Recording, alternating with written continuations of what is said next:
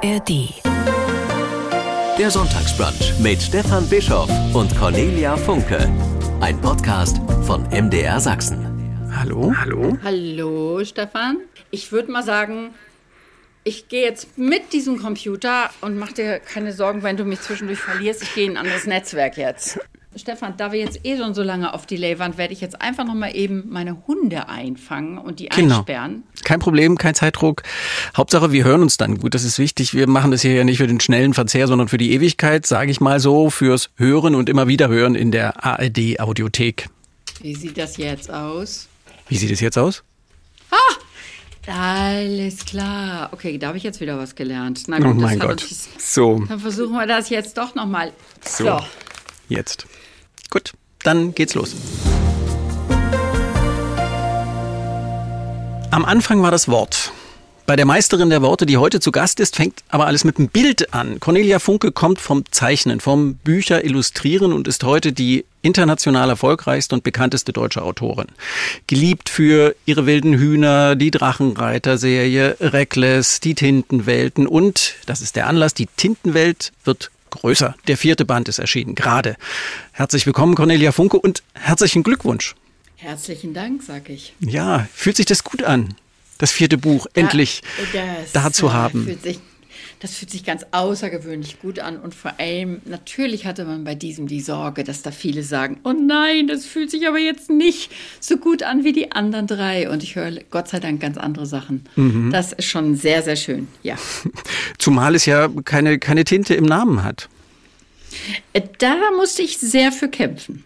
Also das war Warum? Nicht so ohne. Ja, das war nicht so ohne, weil äh, natürlich alle Verlage gerne diese Brand wollten. Dieses, so, das heißt jetzt Tinte.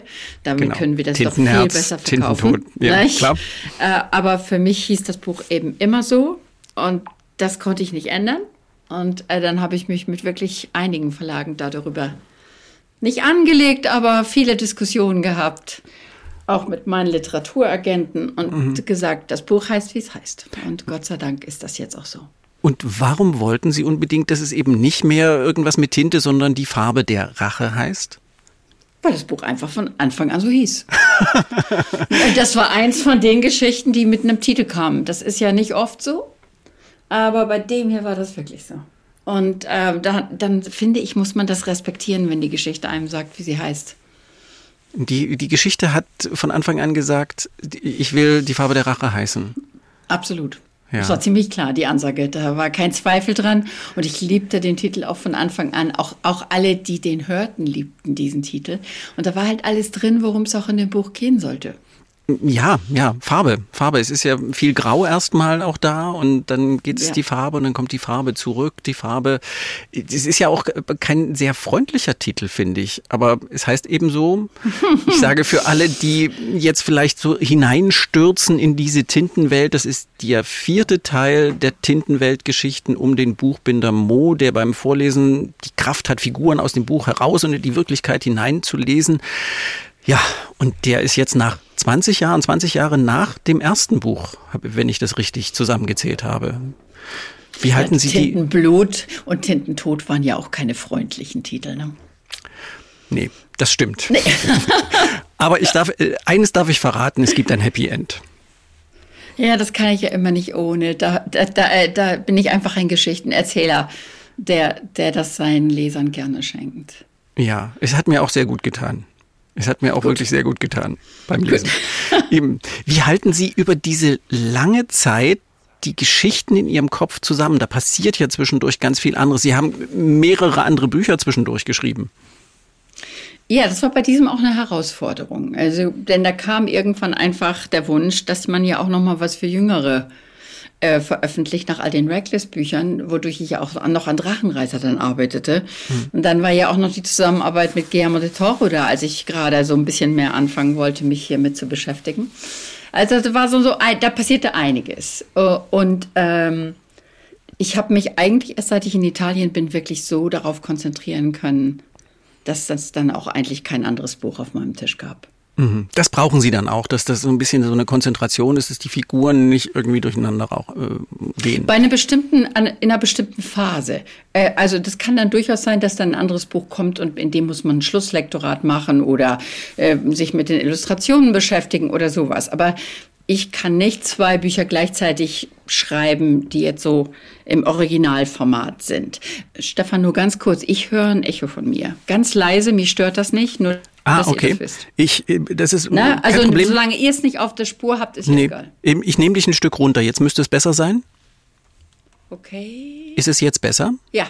Ja, ich habe äh, das, das liegt, das lag dann jetzt an mir, weil ich habe die Aufzeichnung einfach, äh, dann du bist ein bisschen leise und dann habe ich das äh, den, den, Pegel hochgedreht. Aber okay. das kann ich, das kann nee, ich in der Nachbearbeitung machen. machen. Ich wollte nur, ich wollte, mich stört es nicht, weil es ganz leise war. Ich wollte nur. Dich stört es nicht. Ich, Nein, ich habe einfach nur den, so ich habe den Pegel ein bisschen hoch und dann kommt das wahrscheinlich ja. Ähm, über meine Kopfhörer trotzdem so ein bisschen, bisschen raus. So. Ja, ja, ist kein Problem. So, alles, alles schön. Wir waren bei diesem Durcheinanderkommen möglicherweise, also es gibt, wenn, wenn geschrieben wird, wird nur an einer Geschichte geschrieben. Ja, wirklich, wenn so in der, wenn so im originalen Schreiben und nicht in der Revision, nicht im Lektorat ist, ja. Mhm. Auf jeden Fall. Und ähm, ich arbeite dann so, ab und zu habe ich dann mal eine Idee für eine Kurzgeschichte. Aber ich habe ja verschiedene Notizbücher für alle Ideen, die ich habe. Ich schmeiß die ja nicht zusammen. Ich arbeite ja außerdem dann oft auch an Illustrationen oder lese gerade ein Buch. Das kommt natürlich alles dazu, aber in meiner Erfahrung bereichert das meist die Hauptgeschichte nur. Mhm. Da ist viel los im Kopf von Cornelia Funke. ja, ich weiß manchmal gar nicht, ob das der Kopf ist. Ich, ich habe immer das Gefühl, das sind all meine Antennen und die empfangen immer so viel gleichzeitig, dass man da doch immer ein bisschen sortieren muss. Mhm. Aber äh, Sie klingen überhaupt nicht angestrengt dabei. Nein, das ist ja großer Spaß. Na, ja, das ist wirklich so. Ich kann, äh, das klingt dann immer so seltsam, weil so viele sagen wie schwierig das und wie anstrengend das mit dem Schreiben ist. Das würde ich nicht bezweifeln. Das ist sehr anstrengend bisweilen, vor allem wenn man gerade 30 Kapitel umschreiben muss oder 10 wegschmeißt. Aber für mich bleibt das dann trotzdem immer eine aufregende Herausforderung und ein großes Abenteuer. Hm. Lesen Sie, wie ich das von Leserinnen gehört habe, die jetzt sich auf das neue Buch quasi vorbereitet haben, die ersten drei Teile auch nochmal, um zu wissen, was da so alles war? Das war ganz bitter notwendig. Das, äh, aber ich habe sie nicht gelesen, ich habe sie gehört. Ah. Das heißt, ich habe ähm, das erste vom Rainer Strecker gehört, das zweite von Brandon Fraser gelesen und das dritte wieder vom Rainer. Und dann habe ich mir, während ich zuhörte, Notizen zu all den Figuren gemacht, mir ein Notizbuch angelegt mit all dem. Denn ja, auch die Geschichtenerzähler vergessen so viele Dinge, die sie schon erzählt haben. Mhm. Und wie ist es Ihnen gegangen? Das ist schön, dass Sie das auch so. Ich habe ein bisschen befürchtet, ich sagen, nee, das habe ich alles im Kopf. Ich habe das auch ja. neu gelesen und habe so festgestellt, dass ich nach 20 Jahren das anders lese, dass äh, mir andere ja. Dinge plötzlich auffallen, die die mir damals überhaupt nicht aufgefallen sind, weil man natürlich immer vor seinem Hintergrund liest, beim aktuellen Lebenshintergrund. Natürlich. Ging ja, das, Ihnen das auch also so? Ja, das ging mir so und es ging auch, das war, war wirklich eigentlich eine sehr schöne Erfahrung, da ich sie so lange weggelegt hatte, war es dann fast so, als hätte jemand anders das geschrieben. Mhm. Und dadurch konnte ich das richtig genießen, dieser Geschichte zuzuhören. Und ab und zu habe ich gedacht, oh, okay, hm, das ist nicht schlecht. Oder, oh, da, das hatte ich vollkommen vergessen. Und was ich aber am Ende dann äh, empfand, war, ähm, und da kommen wir wieder zu, wie du sagst, äh, dem Hintergrund unserer Zeit. Ähm, ich dachte, mein Gott, die waren finster. Und ähm, ich glaube, das kann ich jetzt beim vierten nicht ganz so machen oder ich möchte es nicht ganz so machen, denn die hm. Finsternis ist gerade allumfassend und hat sich ja nur noch in den letzten Wochen eskaliert. Äh, da glaube ich, da schulde ich es als Geschichtenerzählerin meinen Lesern, dass sie in der Geschichte, trotz all der Dunkelheit der Welt, vielleicht auch mal ein bisschen Licht und Hoffnung finden. Hm. Ich hatte das Gefühl, ich habe in den letzten Jahren sehr, sehr viele Leser gehabt, die mich an mich rantraten und sagten, sie fänden so viel Trost in Büchern. Und äh, das, äh, das tut man ja in guten Zeiten so schnell ab, nicht? Das ist diese Funktion von Geschichten. Nein, und nein, das soll ja nicht nur trösten. Aber gerade in schweren Zeiten finde ich das sehr berührend, wenn Geschichten das können. Und wenn sie es vor allem können, ohne dass sie deswegen lügen über die Wirklichkeit der Welt. Und mein Ziel war bei diesem, dass ich auch mein Augenmerk, während ich diese Geschichte erzähle, aufs Licht und auf die Hoffnung habe und das nicht vergesse. Und mhm. das war für mich sehr schön, jetzt von Lesern zu hören, dass das wohl auch tatsächlich äh, so gefühlt wird von mhm. denen, die dann da mit mir reisen. Ja. Mhm. Das kann ich gut nachvollziehen, obwohl ich die ersten Bücher nicht äh, als irgendwie sehr finster. Die sind ja. sehr, sie sind alle so poetisch. Wahrscheinlich deckt das die, die Geschichte, also das, was Sie jetzt finster nennen, ein bisschen zu. Das könnte sein, vielleicht lag es auch daran, dass ich sie gehört habe. Denn da kommt einem ja. die Geschichte ja manchmal doch noch ein bisschen näher. Ich erinnere mich, dass ich mit Brandon Fraser im Studio war, als der Tintenblut vor äh, einlas. Ja. Und äh, der las ein Kapitel, in dem mir erst durch sein Lesen bewusst wurde, wie schlecht es gerade dem Mortimer ging, einer meiner Figuren. Mhm. Und wie, wie, wie traurig der gerade ist. Und es mhm. wurde mir nur klar, dadurch, dass jemand das plötzlich las und ich weinend in der Ecke von dem Studio saß und dachte, mhm. mein Gott, das hast du so gar nicht begriffen, wann du das geschrieben hast. ja. Mhm. Ja.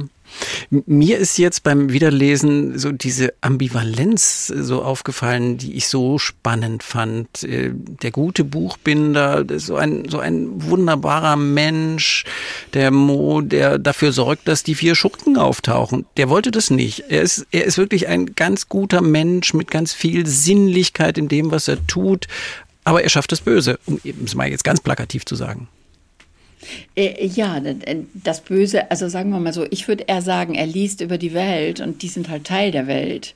Mhm. Und dann zeigen sie sich. Und er hat natürlich auch die Magie nicht gemacht, die da in dem Buch passiert. Ich habe eine Kurzgeschichte darüber geschrieben, wie das denn überhaupt möglich ist, dass sowas passiert. Und da kommt die Magie nicht von sehr netten Menschen. Mhm. Aber, ähm, aber trotzdem hat er, das stimmt natürlich, ähm, trotzdem das Böse dann reingelassen. Ich würde sagen, er hat es aber nicht verursacht. Und ich glaube, mhm. das ist dann mhm. immer die, mhm. nicht, es das ist, ist da. dann immer ja. die der Unterscheidung. Es ist halt da. Und es wir halt alle werden es immer wieder in unserem Leben spüren, fühlen und wir dürfen da, glaube ich, auch nicht die Augen vorzumachen. Nee. Das erleben wir ja auch gerade wieder. Ja. Sie sind ja wie viele hierzulande, das fällt mir jetzt so gerade ein, mit den Grimmschen Märchen groß geworden, die voller Brutalität stecken. Ihre Geschichten sind anders. Da gibt's natürlich auch das Böse. Das wirkt aber ganz anders. Ist das für Sie eine bewusste Abgrenzung von dieser deutschen, düsteren, brutalen Märchenwelt? Das ist ganz interessant, dass Sie das sagen, denn die Engländer sagen mir was ganz anderes. Was sagen die? Das heißt, ja, ich weiß noch, ich hatte einmal eine Unterhaltung ganz am Anfang äh, meiner internationalen Karriere mit einem Journalisten von der Times in London und der sagte zu mir, was war, fragte mich, was denn meine literarischen Vorbilder seien. Und ich äh, war genau äh, ihrer Meinung, ja, das sind so Dickens, Kipling, das sind äh, die klassischen Geschichtenerzähler. Und er fing ganz laut an zu lachen. Mhm. Und dann sagte er, aber Cornelia, You are all about the forest and the moon. You are all about the Brothers Grimm. You're E.T. Hoffman. Und das war für mich ein unglaublich, hm, also als wenn einer plötzlich ein Fenster aufmachte und Aha. sagte, mir guck doch mal da raus. Ja. Und was wächst denn da alles in deinen Geschichten?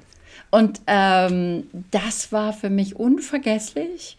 Und das haben mir seitdem viele britische und auch amerikanische Journalisten, auch italienische, andere Journalisten gesagt, dass sie mich als zutiefst deutsch empfinden.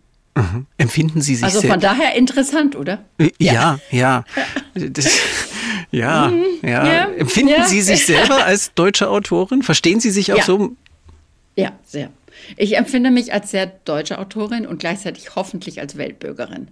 Mhm. Aber ähm, die Welt hat mir, glaube ich, viel beigebracht. Aber ich äh, empfinde mich als sehr deutsche Autorin und ich glaube auch, dass das Leben im Ausland das ja nur verstärkt. Weil man dadurch ähm, seine Sprache mit der anderer Sprachen kontrastiert. Man merkt plötzlich, das kann man im Deutschen sagen, im Englischen nicht, im Italienischen nicht. Man kann allerdings Sachen im Englischen und Italienischen sagen, die man nicht im Deutschen sagen kann. Das ist ja eine endlos aufregende Sache, wenn man mit Worten arbeitet. Und ich habe ja inzwischen auch schon auf Englisch literarisch geschrieben. Mhm und kenne dadurch den Unterschied sehr genau. Äh, aber ja, gerade unsere Liebe, unsere, unser romantisches Denken, ähm, unser Misstrauen dagegen, ähm, so eine seltsame Ernsthaftigkeit, die Deutsche manchmal haben, äh, die natürlich auch sehr übertrieben werden kann, aber auch eine Qualität sein kann. Mhm. Äh, unser Gefühl für Natur. Das sind alles sehr interessante Dinge. Und gerade wenn ich dann romantische Dichter lese oder sehe, was da gerade alles angesichts des Alarms, oh Gott, jetzt kommt die Industrialisierung, was passiert denn gerade mit der Welt, ähm, niedergeschrieben wurde, das ist mir von meinem Fühlen und Denken her sehr verwandt. Mhm. Das ist interessant, dass Sie das sagen, weil Sie haben ja lange in den USA gelebt, leben jetzt in Italien, sind immer mit anderen Sprachen umgeben. Sie sind ja auch im Englischen zu Hause. Sie, Sie haben auf Englisch äh, geschrieben. Was, was ist Sprache für Sie? Das ist ja ein wichtiges Werkzeug. Ist das dann wie so ein Rückzugsort? Das Interessante an, an Sprachen ist, das hat mir mal ein äh, ähm, Dialektcoach, also jemand, der mit, mit Leuten an Akzenten und so weiter arbeitet, von Schauspielern, äh, erklärt, äh, ist, dass man mit jeder Sprache, die man spricht, lernt, schreibt, immer die emotionalen Erinnerungen verbindet, die man zu der Zeit hatte, als man sie lernte. Das heißt, ich habe hm. nur mit der deutschen Sprache meine frühen Kindheitserinnerungen. Wenn ich Englisch schreibe, gucke ich zwar auf die zurück und erinnere mich, aber ich erinnere mich nicht emotional. Mhm. Und das finde ich ganz interessant. Ich habe das gerade hier von einer jungen Schriftstellerin gehört und ich habe das auch gerade hier von einer jungen syrischen Schriftstellerin gehört, die in Deutsch jetzt schreibt, obwohl sie eigentlich Kurdisch äh, und, und Arabisch als, als Muttersprachen hat. Das gibt einem eine seltsame Freiheit. Das heißt, man ist eigentlich älter in, in der Sprache, die man benutzt. Das kam mir bei, bei dem Buch mit Guillermo del Toro sehr zugute. Ja. Dass im Englischen das meine ältere Version ist. Das heißt, die automatisch Erwachsener schreibt. Mhm. Äh, beim, beim, äh, beim Deutschen kommen da viele Schichten zusammen. Gleichzeitig glaube ich aber, dass ich in keiner Sprache so gut schreibe wie im Deutschen. Mhm. Beeinflussen die Sprachen um Sie rum, das Englische, jetzt das Italienische, ähm, Ihre, Ihre Geschichten, Ihre Wahrnehmung?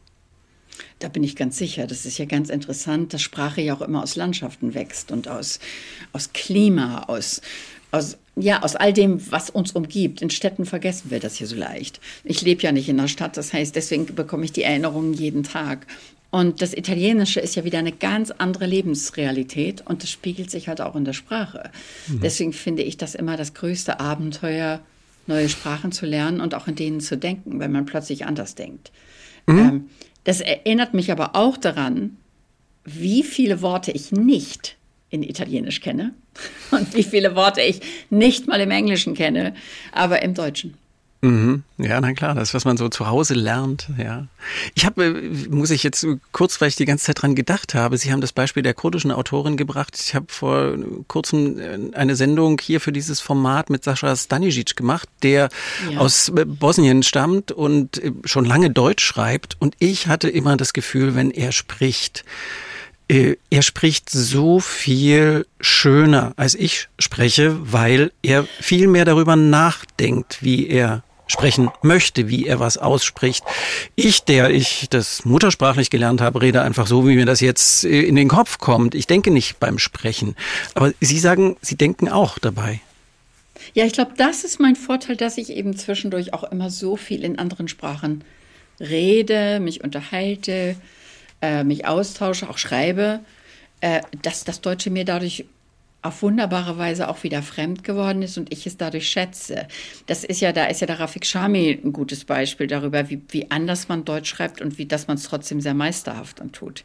Und die Engländer und Amerikaner sagen mir oft, ach Cornelia, dein Deutsch, wir würden das nie so sagen, wie du das gerade sagst, aber das, bitte lass das so.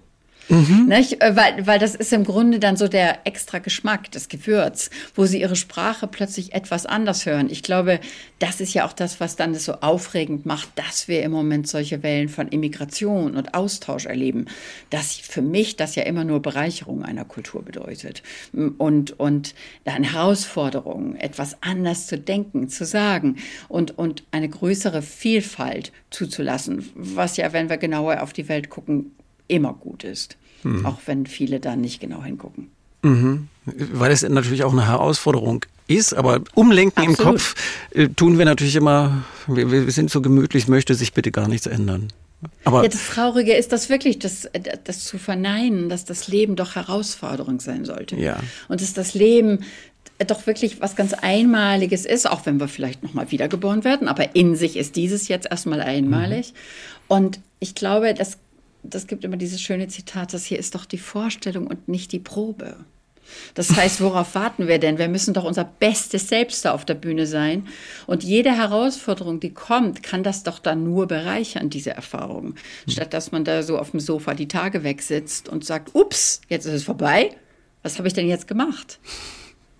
Ja. Ich habe irgendwo in, einem Interview von Ihnen gelesen, dieses schöne Bild, dass der Tod ein Urlaub ist zwischen dem einen Leben und dem, was danach kommt. Das fand ich sehr, sehr tröstlich. Wann habe ich das denn gesagt? Ich weiß ich, weiß das ist wieder so eins der Zitate. Ja, das ist interessant. Da war ich wohl gerade auf Hollywood Forever, dem einen äh, Los Angeles Friedhof, wo man immer das Gefühl hat, der Tod ist in Urlaub. Äh, ja, das ist ja, ich glaube, in mancher Hinsicht stimmt das. Ich bin nur nicht ganz sicher, ob mit dem Urlaub da nicht auch eine auch Herausforderungen verbunden sind. Das heißt, ähm, schon ich glaube schon, dass ne, ja, ja, ja. ich glaube, wenn man sich die Welt anguckt, dann ist das ja nie immer alles ganz leicht und es geht immer rauf und runter und man könnte sagen, das Leben, der Tod, alles ist wahrscheinlich wie das Meer oder wie die Maya sagen, wie die gefiederte Schlange, die sich immer rauf und runter bewegt und es geht immer auf und ab und es ist eine ewige Bewegung.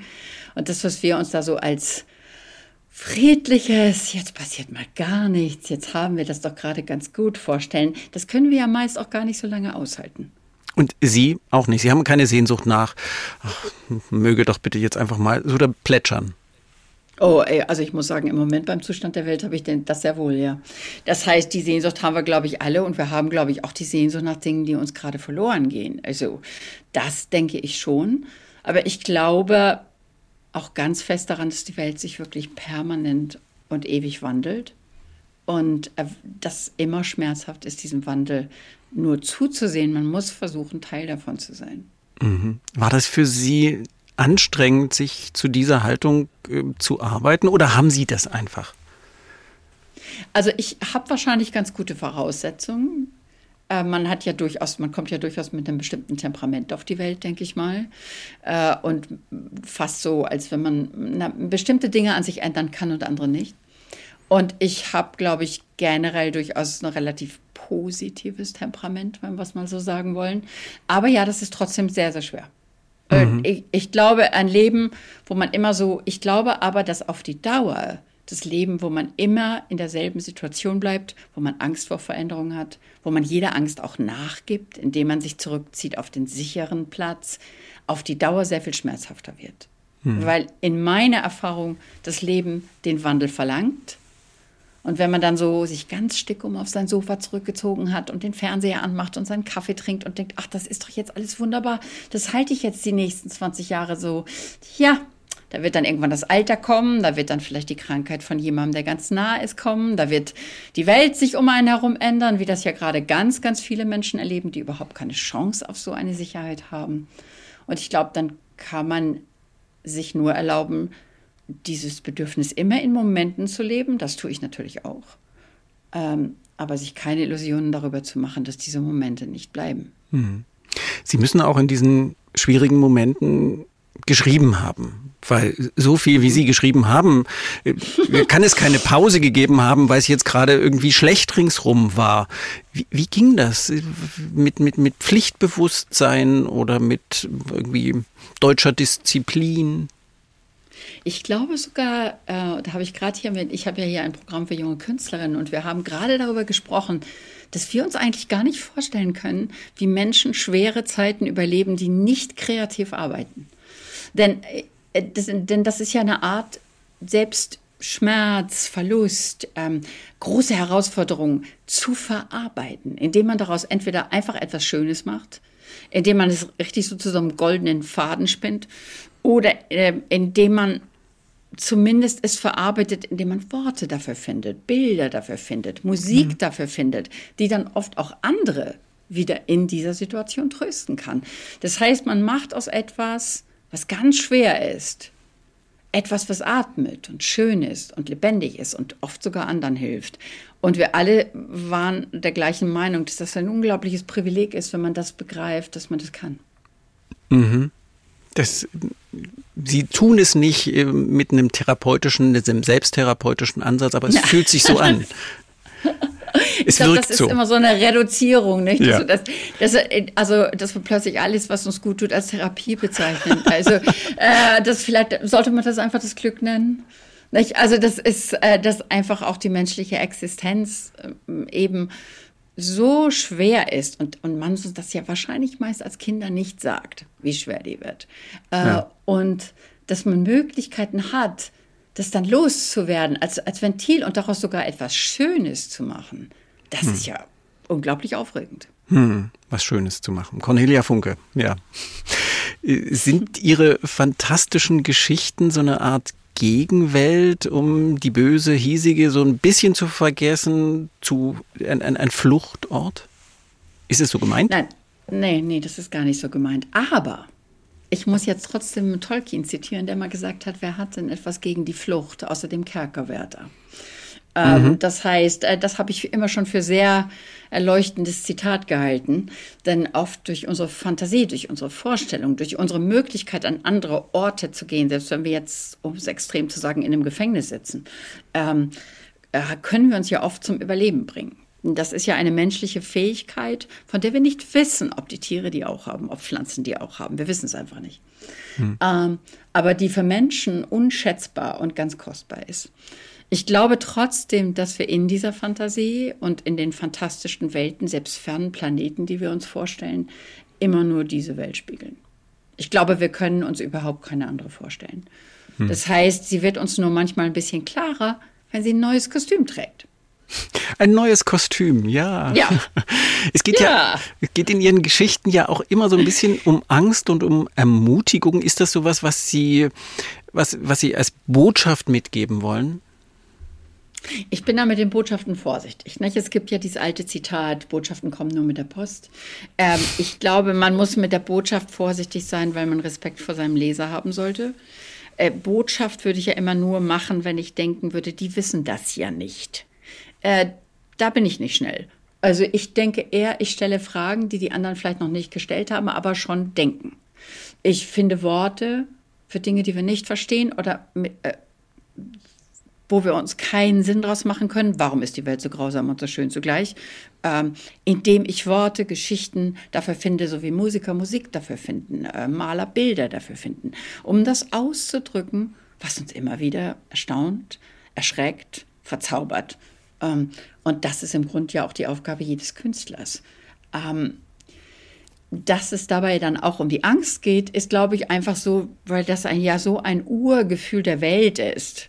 Ja. Das ist ein was erschreckt, mhm. nicht? Das ist ein was Angst macht, da gehe ich jetzt besser nicht hin. Oder das ist ja auch ein, äh, ein, ein Gefühl, was wahrscheinlich schon in unseren Genen verwurzelt ist, weil wir uns früher in der Höhle versteckt haben und es da draußen knurrte und uns essen ja. wollte. Ja. Nicht? Also ich denke, das ist ein Urgefühl und das, in meiner Erfahrung, und es ist keineswegs so, oh Cornelia hat vor nichts Angst, ich habe vor ganz vielen Dingen Angst, ist das, dass wenn man dieser Angst zu oft füttert, sagt eine Freundin von mir immer so schön, die Angst ist ein Wolf.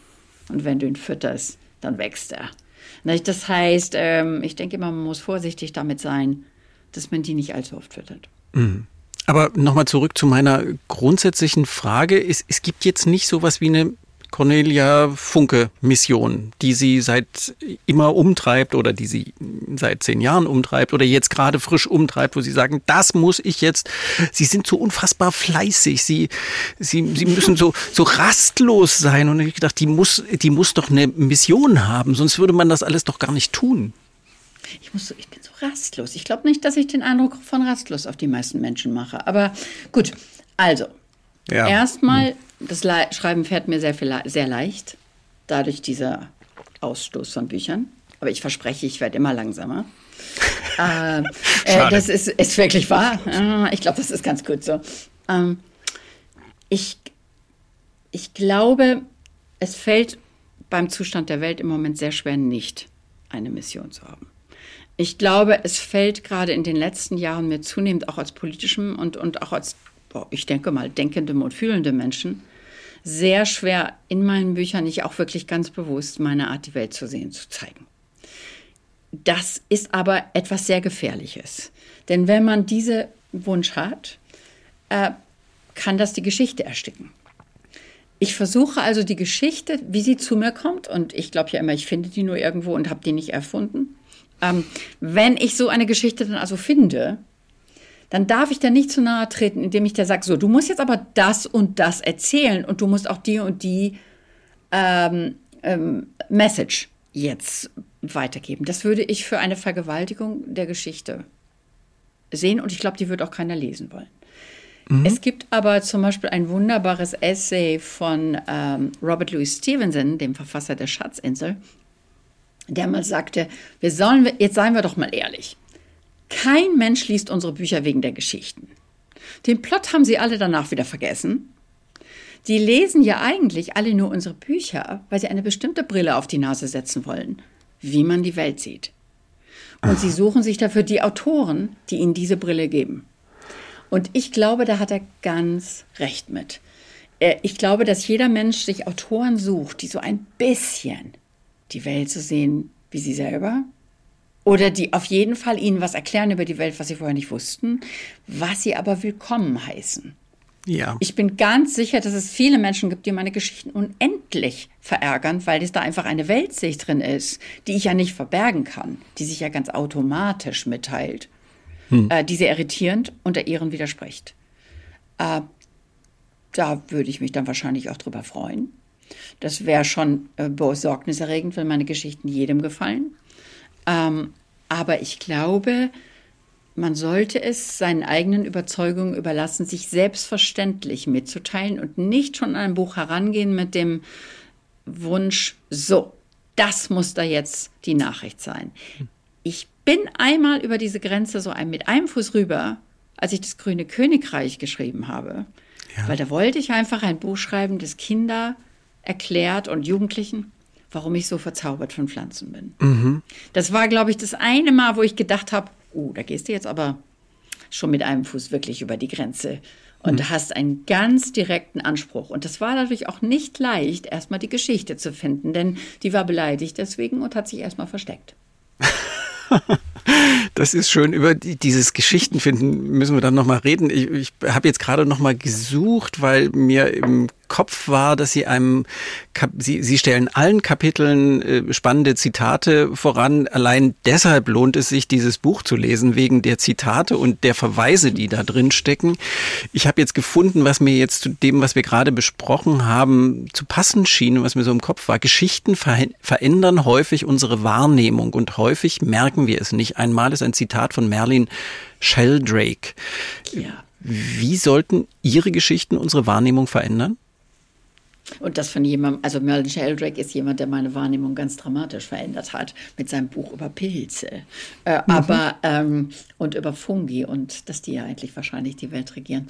Aber ähm, ja, ich glaube, dass uns das unweigerlich passiert, wenn wir Geschichten lesen.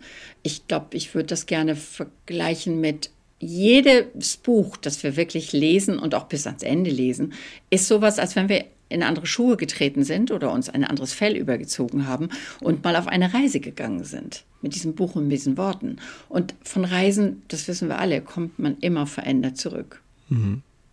Und ich wahrscheinlich war mein Impuls, nochmal von, von irgendwo anders zu kommen, um Sie zu fragen, eben, Sie haben jetzt nicht irgendwas im Kopf, wo Sie sagen, ich möchte gerne für die Millionen Menschen, die meine Bücher lesen, die Wahrnehmung so und so verändern. Also da kann ich mich jetzt nur wiederholen, dass ich mhm. sage, das habe ich hundertprozentig irgendwo im Kopf, gerade beim derzeitigen Zustand der Welt. Aber ich bin da sehr, sehr vorsichtig mhm. mit. Nicht, denn, denn ich glaube, meine Leser wollen nicht erzogen werden, so wie Kinder das auch nicht wollen, denen man dann irgendwelche lehrreichen Bücher gibt, die wie Medizin schmecken. Die wollen was über die Welt hören, die wollen aber auch meine Zweifel daran hören, ja. was ich da sage. Die wollen meine Fragen eher hören als meine Antworten dass ich dann oft vielleicht Fragen stelle, von denen ich hoffe, dass sie sich die auch stellen. Dass in meinen Büchern sich, glaube ich, zeigt, dass ich von Freundschaft mehr halte als von einsamen Helden. Äh, dass ich vom Zusammen mehr halte als vom Gegeneinander. das ist aber einfach meine Art, die Welt zu sehen, die sich automatisch in meiner Geschichte mitteilt. Ähm, in dem Moment, wo ich die zu einer Message mache, glaube ich, dass viele Leser sich sofort zurückziehen oder, mhm. oder auch das wirklich dann als belehrend empfinden. Und ich denke, da muss man als Geschichtenerzähler einfach nur vorsichtig mit sein. Mhm. Cornelia ja, Funke. Macht das, Sinn? das macht, macht total Sinn. Es macht total Sinn. Ich wollte Sie ja einfach nur noch ein bisschen herausfordern. Ja. Die Pädagogin Cornelia Funke spricht ohne, oh. ohne erhobenen Zeigefinger. Da darf ich jetzt aber was zu sagen, ne? Ja, natürlich. Ich war noch nie eine Pädagogin. Nein. Aber Sie haben das studiert. Pädagogin. Ja, leider. Nein, nicht leider. Nein, auch falsch. Auch wieder falsch. Siehst du, Stefan, so sagt man immer wieder die falschen Dinge. Also, das ist alles viel komplizierter. Einmal, Pädagogik war mein Hassfach in der Schule. Ach. Aber ich wollte doch gerne mit Kindern arbeiten. Also ging ich mit 17, wo man sich ja noch viele Dinge erzählen lässt, leider manchmal, äh, zu einer Studienberatung und die sagte, Sie können doch jetzt keine Kindergartentante werden. Also da müssen Sie doch Pädagogik studieren.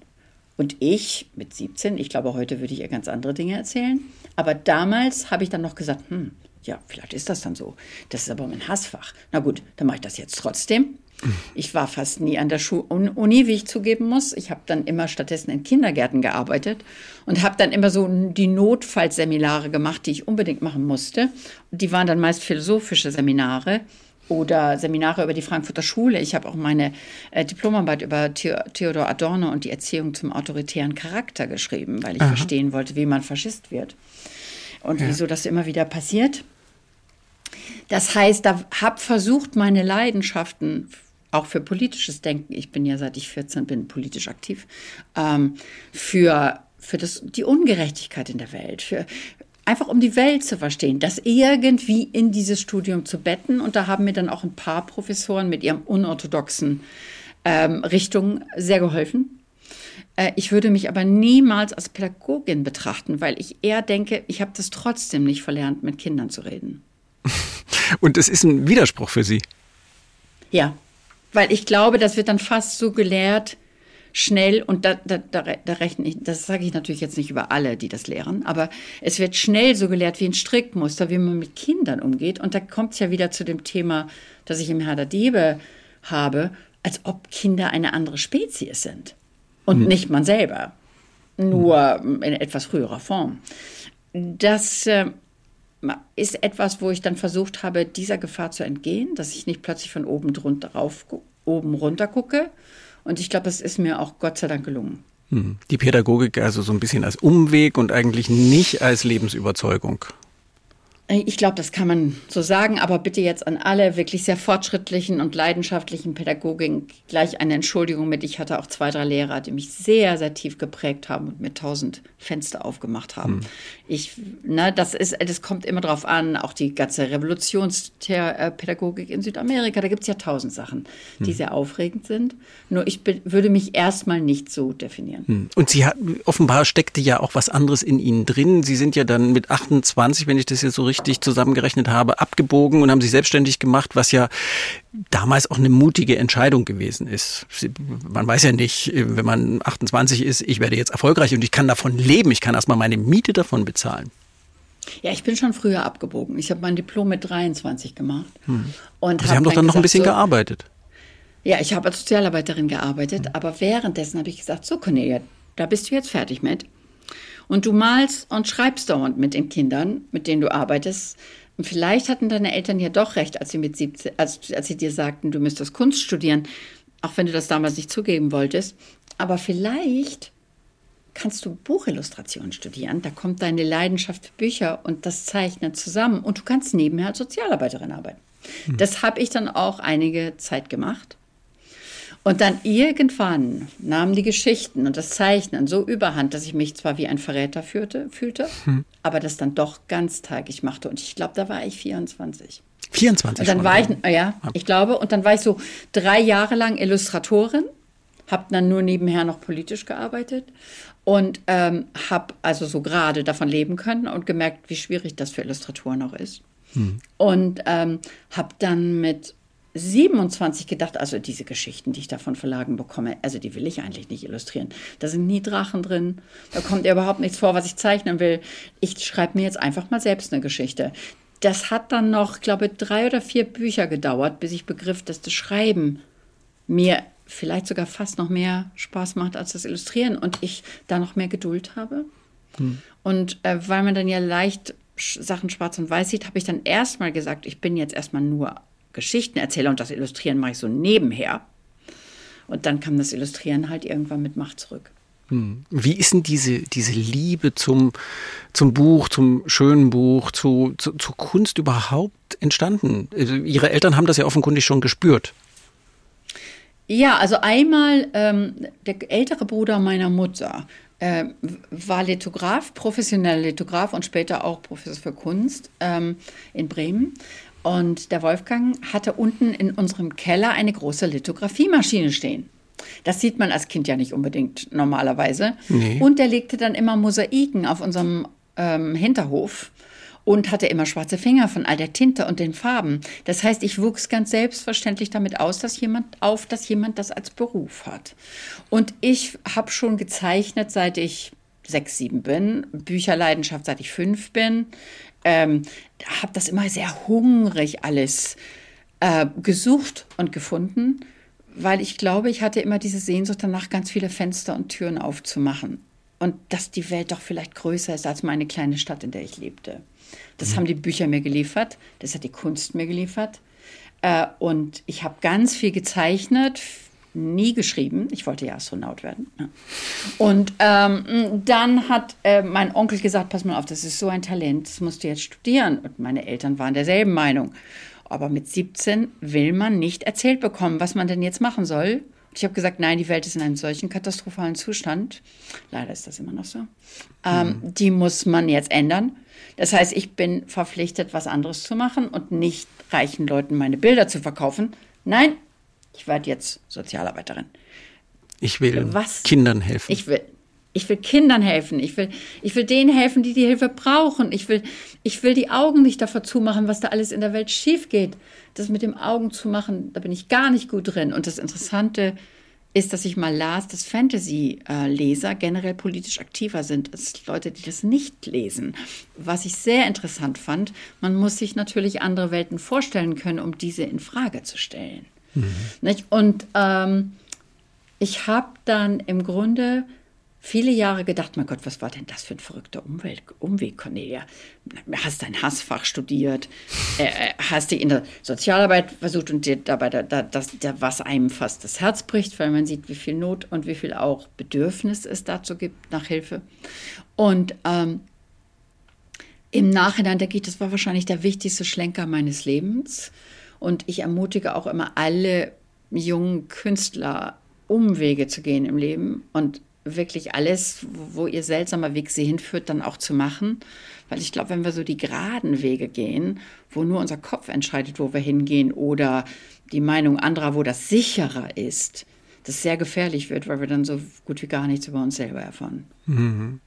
Sie sprechen ja beide, Ihre beiden Welten, das Zeichnen und das Schreiben an, die offenbar immer schon bei Ihnen waren, zu Ihnen gehörten. Das spielt ja in dem neuen Buch auch eine Rolle. Also die, die Kraft der Worte, die Macht der Bilder und sie stellen so die Macht der Sprache auch so ein bisschen in Frage.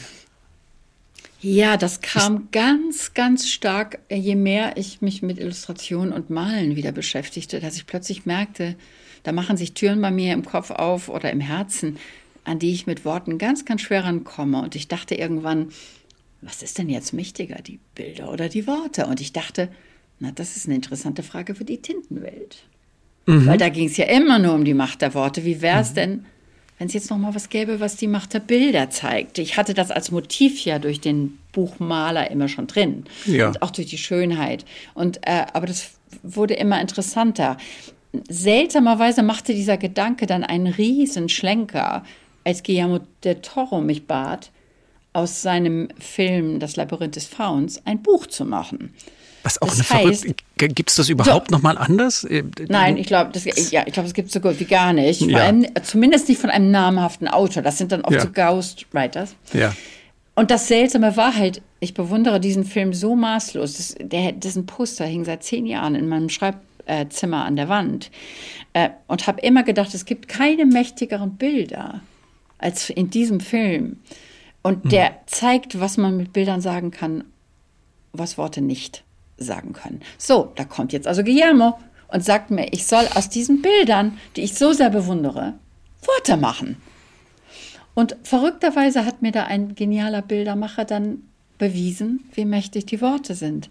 Denn ich schrieb nun seine Bilder wirklich so, ich habe also nicht vom Drehbuch gearbeitet, nur vom Bildschirm und nur vom Bild her. Ähm, habe ich diese Bilder in Worte umgewandelt. Und hörte plötzlich von ganz vielen, so jetzt können wir den Film gucken. Seit wir das Buch gelesen haben, können wir den Film gucken.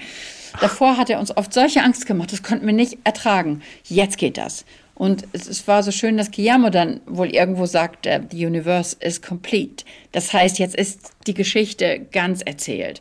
Und ähm, das war natürlich eine sehr interessante Erfahrung, gerade als ich den Glauben an die Worte verlor so ein bisschen. Mhm. Bewies mir ein Bildermacher, dass die Worte vielleicht auch mächtiger sind, als ich denke.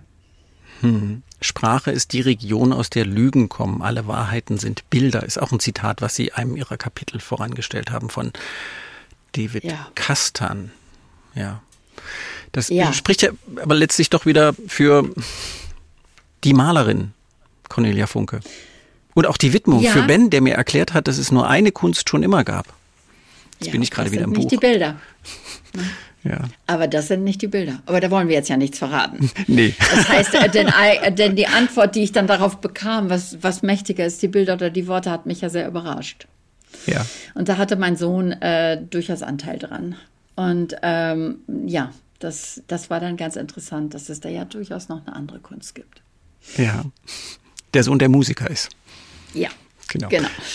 Schönheit bewahrt uns vor dem Verbittern, hat Hans-Eckart Wenzel, ein Sänger hier vor ein paar Wochen gesagt. Dieser Satz, der hat sich mir so eingeprägt, weil er ist ja eher ein rauer Typ, auch mit, ähm, ja, so, der sich sehr an der Welt reibt. Und er sagt, Schönheit bewahrt uns vor dem Verbittern. Sie bringen Schönheit in die Welt mit Ihren Büchern. Was ist schön für Sie? Oh, das ist ja, das ist ein schöner Satz. Den habe ich noch nie gehört. Wunderbar. Hm.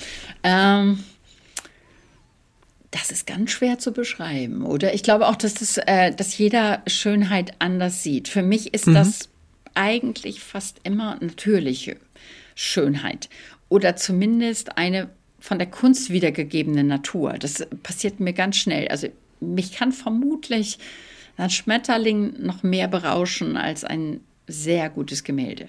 Ich finde Schönheit besonders äh, berührend und verzaubernd, wenn sie nicht menschengemacht ist. Mhm. Sondern wenn sie mich daran erinnert, dass diese Welt auch nicht menschengemacht ist, auch wenn wir es gern so tun, als ob.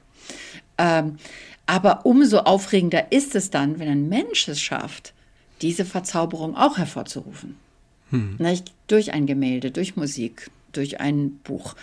Und ich, glaube, ich würde es fast Resonanz nennen statt Schönheit, nicht? Dass da irgendwas klingt plötzlich im Innern und man gar nicht erklären kann, warum. Hm. Wie lernt und man? Versöhnlich klingt. Versöhnlich klingt. Ja. Versöhnlich klingt, ja. Wie, wie lernt man diesen Blick? Kann man den lernen? Ich glaube, man kann den wirklich lernen, indem man erstmal langsamer wird. Ich glaube wirklich, dass Schnelligkeit da sich sehr schwer mit vereinen lässt. Und ich glaube, dass man sich erlauben muss, ganz oft am Tag in Momenten verloren zu gehen. Und, in den, und, und ich glaube, dass in den Momenten sich dann immer so ganz seltsamerweise immer so eine kleine Ewigkeit aufmacht. Es, wo es fast gar keine Zeit gibt, wo es kein Gestern oder Morgen gibt, wo, wo plötzlich die Welt von allen Zeiten erzählt oder von der Zukunft und von der Vergangenheit. Und ähm, ich glaube, wir kennen diese Momente alle die kann man nicht wirklich beschreiben. Die passieren manchmal, wenn man sich plötzlich, wenn man sich eine Tasse Kaffee morgens eingießt oder äh, wenn man nach draußen guckt und die Sonne fällt einem aufs Gesicht. Das sind ja oft ganz kleine Dinge, die können durch die Berührung eines Menschen passieren oder durch ein Lächeln oder irgendwas. Und ich glaube, wir müssen einfach alle uns auf die Suche nach diesen Momenten machen. Und Sie haben auch Zeit für diese Momente in Ihrem oh, die haben wir alle. Leben. Ja? Die haben wir alle. Das ist ja eine Lüge, dass wir keine Zeit haben. Das hat ja Michael Ende schon viel besser beschrieben als ich, die, mit den Zeitdieben und all dem, unserer mhm. Illusion. Oder es gibt ein sehr schönes Zitat von einem Aborigine. Äh, ähm, Professor, der sagte, für uns ist die westliche Zivilisation in einer Traumzeit gefangen. Und sie sind noch, immer noch nicht aufgewacht. Und diese Traumzeit dreht sich um zwei vollkommen abstrakte und erfundene Größen, die Zeit und das Geld. Hm. Mhm. Das heißt, ich glaube, dass, ähm, wir alle kennen das ja auch, dass Zeit manchmal plötzlich sich langsamer anfühlt, dass es sich plötzlich langsam schneller anfühlt äh, und dass wir das nicht so genau erklären können. Ich glaube, ähm, jeder Mensch, der sagt, ich habe keine Zeit, lügt. Mhm. Wichtige Botschaft, interessante Botschaft. Ich bin, bin ein bisschen am Grübeln. Ja. ja, ja, ja, das ist, ich, das ist äh, also ich jedenfalls stelle das bei mir immer fest, wenn ich sage, ich habe gar keine Zeit oder heute ist so viel los. Wenn ich mir dann den Tag genau angucke und denke, mm, ja, das könntest du aber ganz leicht verlangsamen oder dann nimmst du jetzt einfach mal was raus oder das ist jetzt eigentlich gar nicht nötig oder wir haben ja so ganz viel fieberhafte Aktivitäten und Notwendigkeiten, ähm, die nicht nötig sind. Natürlich zwingt unsere moderne Welt uns immer mehr dazu, Zeit zu verlieren, auch lange Anfahrtwege. Ähm, Großstädte sind große Zeitfresser in vieler Hinsicht. Aber ähm, ich glaube, man kann das durchaus verlangsamen, ja. Hm. Der Ausgangspunkt, um nochmal darauf zurückzukommen, war Schönheit. Ähm, malen, zeichnen Sie noch für sich zweckfrei? Ja, also, da, zweckfrei ist immer ein interessantes Wort. Ähm, ich habe ähm, hab ja gesagt, dass ich nächstes Jahr an keinem größeren Buch schreibe, sondern mir so ein bisschen äh, das Alphabet der natürlichen Welt beibringen will. Wahrscheinlich komme ich bis Buchstabe C oder sowas. Ähm, das heißt, ich sitze morgens mit großer Leidenschaft da und lese Bücher, ähm, über die auf irgendeine Weise von der Natur erzählen. Mhm. Ähm, und habe ein kleines Buch, in dem ich dann immer die Pflanzennamen in vier Sprachen schreibe, was schon immer sehr aufregend und interessant ist. Also Deutsch, so Englisch, Italienisch und was ist die vierte? Und Latein. Latein, Latein natürlich, weil das die Name, der Name ist, wo man sie dann doch ja. notfalls immer mhm. findet. Ähm, und dann zeichne ich, mache ich immer Skizzen dieser äh, Pflanzen dazu. Ich habe noch nie vorher Pflanzen gezeichnet. Das äh, ist großer Spaß. Und ähm, außerdem habe ich hier gerade etwas eingeführt. Und zwar hatten wir eine junge Vogelforscherin gerade hier, Ornithologin, die Nora, und die hat äh, uns hier 52 Vogelarten identifiziert auf meinem Hügel. Und wir kommen uns alle wie Analphabeten vor, weil wir kaum welche erkennen. Und ich habe jetzt jede Illustratorin, die hier zu Besuch kommt, gebeten, einen dieser Vögel von der Liste zu porträtieren. Und wir haben inzwischen ein so unglaubliches großes Buch mit originalen Illustrationen von all den Vögeln und ich habe halt zwei auch gemacht, ähm, dass wir alle den größten Spaß dabei haben. Und wenn man dieses Buch aufmacht, und es ist ein ziemlich großes, also größer als DIN A4, dann ist das so, dass man all diese Stimmen von den Künstlern hört, zusammen mit den Stimmen der Vögel. Oder den Federn, die Nora uns mitgebracht hat, die wir auch reingeklebt haben. Mhm. Äh, und äh, das heißt, ich bin also im Moment mehr bei der Sachillustration als bei der Märchenillustration. Aber zum Glück habe ich immer mal Kinder, die wollen, dass ich einen Drachen zeichne oder spielerischere Aufgaben. Also der Stift liegt schon immer da. Mhm. Jetzt müssen wir mal, Sie haben ein bisschen was über Ihr aktuelles Leben erzählt, müssen wir mal ein bisschen kurz noch erklären, wie Sie da leben. Hügel, es kommen Gäste zu Ihnen, die Sie ja mit so einem mit so einer Art Stipendium ausstatten, damit Sie da frei arbeiten können. Wie, beschreiben Sie mal so Ihren, Ihren Alltag. Wie, wie, wie lebt es sich da irgendwo ja. in der Mitte von Italien? Ja, ähm der Alltag ist folgender seit etwa zwei Jahren, aber eigentlich fing das schon in Kalifornien an. Also das Projekt es gibt es gibt jetzt etwa fünf Jahre, äh, dass ich bei mir, ich wohne in einem alten Bauernhaus, wirklich alt, 17. Jahrhundert irgendwas, was früher auch mal eine Alabasterwerkstatt war, wo mhm. unten vier kleine Wohnungen in den ehemaligen Ställen sind, weil die mal an Touristen vermietet wurden. Und diese vier Wohnungen stelle ich jungen Künstlern aus aller Welt zur Verfügung, um hier erstmal eine Woche zu sein. Und dann, wenn es ihnen gefällt, lade ich sie alle nochmal für einen Monat an und auch mm, dann auch mehrmals wieder. Wir haben eine große Werkstatt für Illustratoren, in der jetzt gerade drei deutsche Illustratorinnen arbeiten, eine aus Leipzig und zwei aus Hamburg. Ähm, wir haben eine Bibliothek, die auch ein professionelles Soundstudio ist, wo ich jetzt gerade sitze. Und ähm, wir haben natürlich auch genug Platz in den Apartments, dass die Schreiberlinge sich zurückziehen wollen, wenn ihnen danach ist. Manchmal sitzen die aber inzwischen, ja, manchmal sitzen die aber auch inzwischen mit Kopfhörer bei den Illustratoren, was ich dann immer ganz schön finde.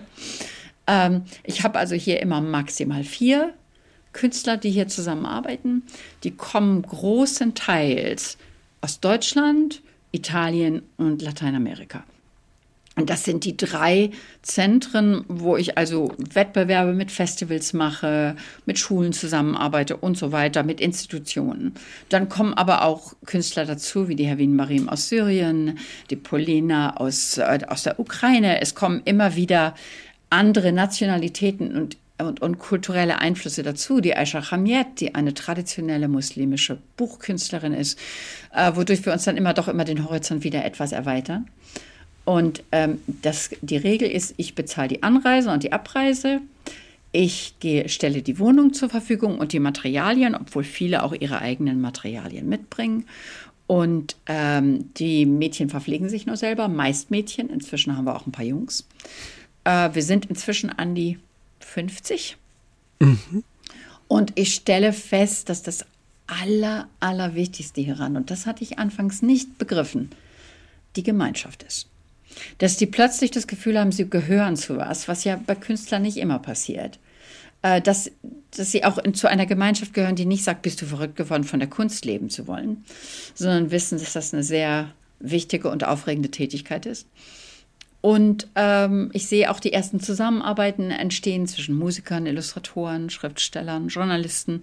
Ich habe jetzt dieses Jahr zum ersten Mal auch Drehbuchautoren und äh, Animationskünstler hier und nächstes Jahr äh, wird das zu 50 Prozent werden das auch Naturschützer sein, weil das dann so das vierte Bein des Ganzen ist. Musik, Schreiben, visuelle Kunst und der Naturschutz.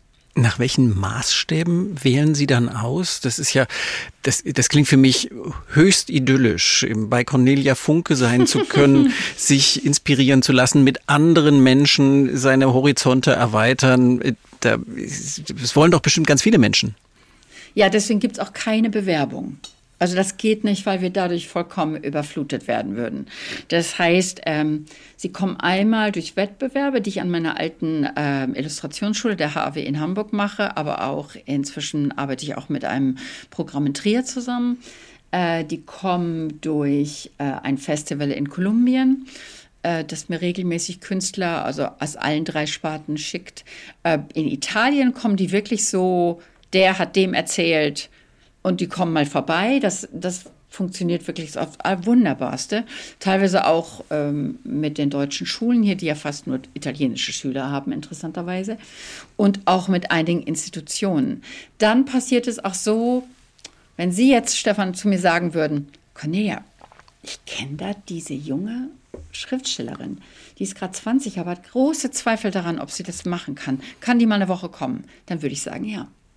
Mhm. Ohne das zu gucken, was so, schreibt die eigentlich und passt na, das zu manchmal meiner lasse Welt? ich mir noch so, also manchmal lasse ich mir noch eine Probe schicken, aber ich traue eigentlich in der Hinsicht meinen Kontakten. Mhm. Also ich würde zum Beispiel sagen, oh, Sie sind ein qualifizierter Radiojournalist, Sie würden das jetzt nicht einfach mal eben so sagen. Mhm. Das heißt, ich traue schon, auch wenn mich zum Beispiel eine Kunstprofessorin oder äh, Musik, äh, jemand, der mit Musik arbeitet, anruft und sagt, pass mal auf, ich habe hier gerade jemanden. Ich glaube, äh, das wäre ein guter, guter äh, Gast. Da, die würden gut da reinpassen und es würde ihnen auch was bringen. Dann traue ich dem schon. Und bisher ist das wirklich ganz, ganz selten, dass man denkt, hm, das war wahrscheinlich nur okay. Das, äh, die haben sich hier nicht so wohl gefühlt wie andere. Das ist, glaube ich, von Hunderten von Malen inzwischen, vielleicht zwei oder dreimal passiert. Und äh, die meiste Zeit ist es so, dass das Allerbeste ist, dass die mit diesen Freundschaften nach Hause gehen, dass sie sich gegenseitig besuchen, dass sie übereinander über der, ihre Kultur lernen oder im Extremfall natürlich jetzt gerade bei Helven hier, wo man dann plötzlich wirklich von jemandem hört, der in einem Schlauchboot auf dem Mittelmeer gesessen hat und zu Fuß von Mazedonien bis nach Deutschland gelaufen ist. Das ist schon was anderes, wenn man das mal von jemandem hört, mhm. der das erlebt hat. Ja. Nicht? Oder wenn die Polina uns von ihren Dörfern erzählt, die es nicht mehr gibt. Das ist ähm, etwas, was mir auch sehr wichtig ist. Das ist immer wieder auch dieses Öffnen für andere Länder, für andere Kulturen gibt.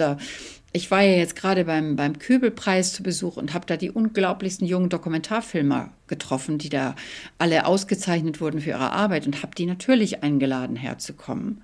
Denn das wird dann ja auch wieder eine interessante Zusammenarbeit mit Naturaktivisten, zu dokumentieren, was da alles passiert an Aktivismus. Und so mm, kann man fast sagen, das erfindet sich hier so jeden Tag ganz von selber immer ein bisschen neu. Und ähm, ich gucke einfach nur zu und gieße ab und zu Wasser auf die Pflanze. Aber das ist ähm, sehr aufregend. Hm. Und ab und zu kocht Cornelia Funke Kaffee, nehme ich mal an. Ja, das stimmt. Ich mache wirklich den besten Kaffee hier. Ach so. Das, das, war jetzt nur, um, um es noch ein bisschen konkret zu machen. Das ist wirklich so. Ja, ja ich habe die italienische Maschine. Ich habe die italienische Espresso-Maschine bei mir oben. Und als ich irgendwann zu einem meiner wunderbaren Künstler, zum Philipp, sagte, hör mal, Philipp, soll ich noch mal eine zweite Espressomaschine unten für unser, unsere Taverne kaufen, wo immer gekocht wird? Sagte er, ja, aber dann haben wir ja keine Ausrede mehr, hochzukommen und zu sagen, wir wollen uns jetzt einen Kaffee machen. Das heißt, das passiert immer oben bei mir, weil wir dadurch dann auch immer alle so miteinander hängen bleiben. Wir, wir machen auch gerade, weil wir die Mareike Ammersken hier haben, eine ostfriesische Künstlerin, immer Teeritual um 4 Uhr. Mhm. Und äh, Mareike stellt den weißen Candice auf den Tisch und, und erklärt uns, wie wir das machen müssen und dass das auf keinen Fall geht und dass diese Tasse zu dick ist und was immer.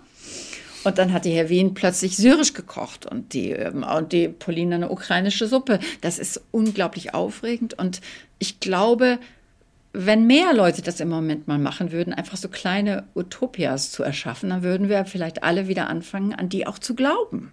Denn wir müssen ja im Moment anfangen, daran zu glauben, dass wir eine andere Welt bauen können. Sonst können wir uns alle nur noch in die Ecke setzen und verzweifeln. Hm.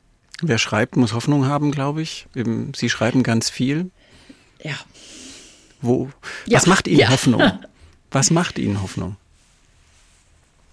Also eigentlich äh, interessanterweise Menschen. Obwohl die einen ja auch immer wieder verzweifeln lassen. Mhm. Aber wie gesagt, als ich da jetzt gerade bei dem Kübelpreis war und auch diese beeindruckende Arbeit dieser Stiftung sah und dann sah, wen die da auszeichneten, all diese jungen Künstler, die da mit Dokumentationen an die dunkelsten Themen rangehen und das auf so beeindruckende Weise tun. Ja, da habe ich das habe ich auch dann irgendwann gesagt. Ich habe gesagt, da kriegt man ja das Gefühl, wir können die Welt vielleicht auch retten. Im Moment ist es bei mir sehr, dass mir die Jungen Hoffnung geben. Und da gehört natürlich auch jemand wie die Luisa Neubauer dazu. Mhm. Können Sie uns bitte noch ein bisschen in Ihre eigene Arbeitswerkstatt gucken lassen? Wer so produktiv ist wie Sie, wie, wie, arbeiten Sie konkret? Sie haben vorhin immer mal gesagt, schon beim Titel des neuen Buches, Die Farbe der Rache, dass natürlich die Verlage die Tinte drin haben wollten, weil es natürlich die Tintenweltfiguren sind. Ähm, aber Sie gesagt haben, der Name, der war da. Ähm, wie kommen die Geschichten zu Ihnen? Also ich glaube nicht, dass ich das wirklich erklären kann. Also die kommen zu mir sehr viele. Ich fange immer für jede Idee, die ich so ein bisschen ernster nehme, ein eigenes Notizbuch an und manche füllen sich und andere nicht. Das heißt, ich habe da eine ganze äh, auf meinem ähm, in meinem Schreibzimmer, äh, wo ich nicht immer schreibe, aber wo zumindest alle Ideen landen und wo, wo ich mich organisiere, dann immer so die neuen Notizbücher liegen und ähm, Einige rufen dann sehr laut, einige nicht.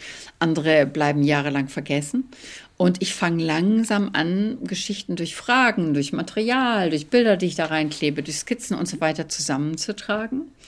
Ich beschäftige mich mit bestimmten Themen. Es gibt, ich war gerade in Venedig und natürlich hat mir das sofort wieder eine Idee für eine Geschichte eingebrockt. Das heißt, das passiert eigentlich bei mir permanent. Ich möchte was über Volterra schreiben, wo ich jetzt lebe. Mhm. Und ähm, ich, ich folge da aber wirklich sehr viel auch dem, was mir dann so über den Weg läuft. Das sind oft Zufälle, das sind Eindrücke, das sind Begegnungen, das ist was, was man hört, riecht, sieht, äh, was plötzlich die Geschichte dann das eine Notizbuch wichtiger macht als die anderen. Und ähm, dann wird es halt aufregend, wenn eine Geschichte sich plötzlich aufmacht. Das, ähm, das ist dann so, als wenn man plötzlich vor sich so ein Labyrinth wachsen sieht. Und in der Hecke ist ein, eine Öffnung. Und man denkt, ist das jetzt das, wo ich reingehen sollte? Naja, da bist du dann drei, vier Jahre drin, Cornelia. Na, vielleicht gehst du erstmal in ein kleineres, als das sieht groß aus. Das sieht wirklich groß aus von außen. Na, mal sehen. Nicht?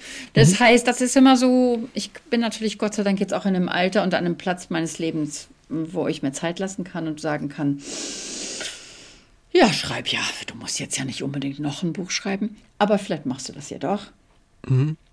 Ja, so geht das. Du hörst, es ist, oder hm, ja, sehr informell. Mhm, Aber dann geht die Arbeit natürlich los. Und also dann wird recherchiert, gelesen. Ja. ja. ja. Und dann äh, sitzen Sie am Schreibtisch und äh, haben feste Arbeitszeiten oder machen Sie das dann auch so, wenn es geht, geht's und wenn nicht, ist auch egal? Also äh, bei mir ist das ja Gott sei Dank so, dass ich das Schreiben genauso sehr brauche wie meinen Kaffee morgens und Schokolade. Das heißt, ähm, irgendwann schreibe ich dann auf jeden Fall. Es kommt auch, ich habe aber mir wirklich geschworen, dass das Projekt hier und die jungen Künstler ja im Moment Vorrang haben.